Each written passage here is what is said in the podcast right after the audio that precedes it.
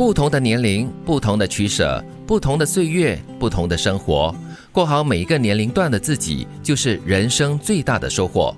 简单点，糊涂点，开心点，别说以前，别想也许，别谈如果。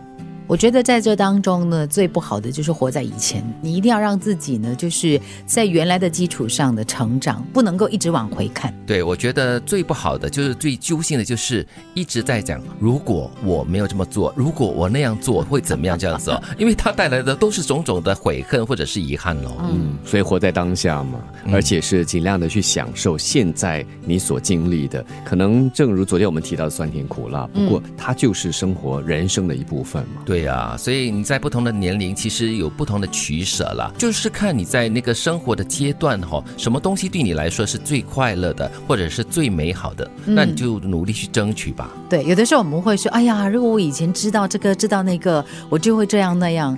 你你可能会有这样的一种所谓的感叹了，但是你不能因此而感到遗憾，因为你本来就在那个点上没有那样的知识跟资源，你自然不会做出你现在觉得你应该做的决定的。其实这句话也给我们这些所谓过来人的一个很好的提醒啊。当我们看到身边的年轻人，我们很多时候就说，以前我也是这样子，你应该这样子。但是我们是不是应该给他们这样的一个空间和机会，去体验他们那个人生阶段应该要有的经历？我自己到了这个点上呢，每次回看以前做的一些决定的时候，就是如果是错的决定的话，归咎的一个原因永远都是知识不够、信息不够。嗯，所以我现在常会提醒自己，在做任何决定之前呢，找足够的信息，从方方面面来了解这个东西。我也常提醒年轻的朋友，就是你去接收更多的信息，你才来做决定，不然以后你真的会后悔。对，我觉得还是可以给他们提出一些我们过往的一些体验跟经验的啦。然后呢，讲完过后呢，就说嗯，也许你可以这样子去试一试，或者是尝试一下这样子咯，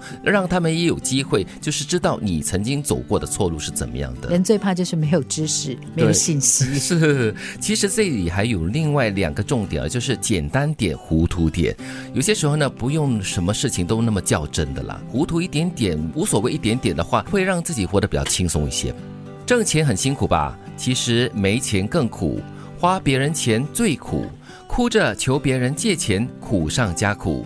人这一辈子谁都靠不住，只有靠自己最管用。钱是良心尺，也是照妖镜。穷时知人心，富时现人性。所以相对来说，挣钱还是比较幸福一点的，比较轻松一点的，还有能力挣钱，对，至少你赚得到。对啊，他这里讲哦，钱是良心的尺，就是量你的心哈，到底有多大，或者是多宽，或者是多窄的一把尺咯。嗯，所以也是照妖镜啦。在你穷的时候呢，你应该就是看清的人性的最好的时刻了。嗯，又或者说呢，提醒我们呢，要靠我们自己。哪怕你赚的多赚的少，至少你用的是自己努力挣来的钱。钱是良心的尺，正如刚才你所说，其实也可以通过一个人怎么处理钱、怎么看待钱的方式了，来看出他这个人的心量有多宽。嗯嗯嗯。比如说他很有钱的时候，他是更懂得去照顾周边的人吗？还是他只是会炫富？又或者是他死死的、紧紧的把钱抱在怀里，然后不晓得要怎么用？那就是一个心不够宽的富人哦。嗯，那自己就活得很辛苦了。是不同的年龄，不同的取舍。不同的岁月，不同的生活，过好每个年龄段的自己，就是人生最大的收获。简单点，糊涂点，开心点，别说以前，别想也许，别谈如果。挣钱很辛苦吧？其实没钱更苦，花别人钱最苦，哭着求别人借钱，苦上加苦。人这一辈子谁都靠不住，只有靠自己最管用。钱是良心尺，也是照妖镜。穷时知人心，富时现人性。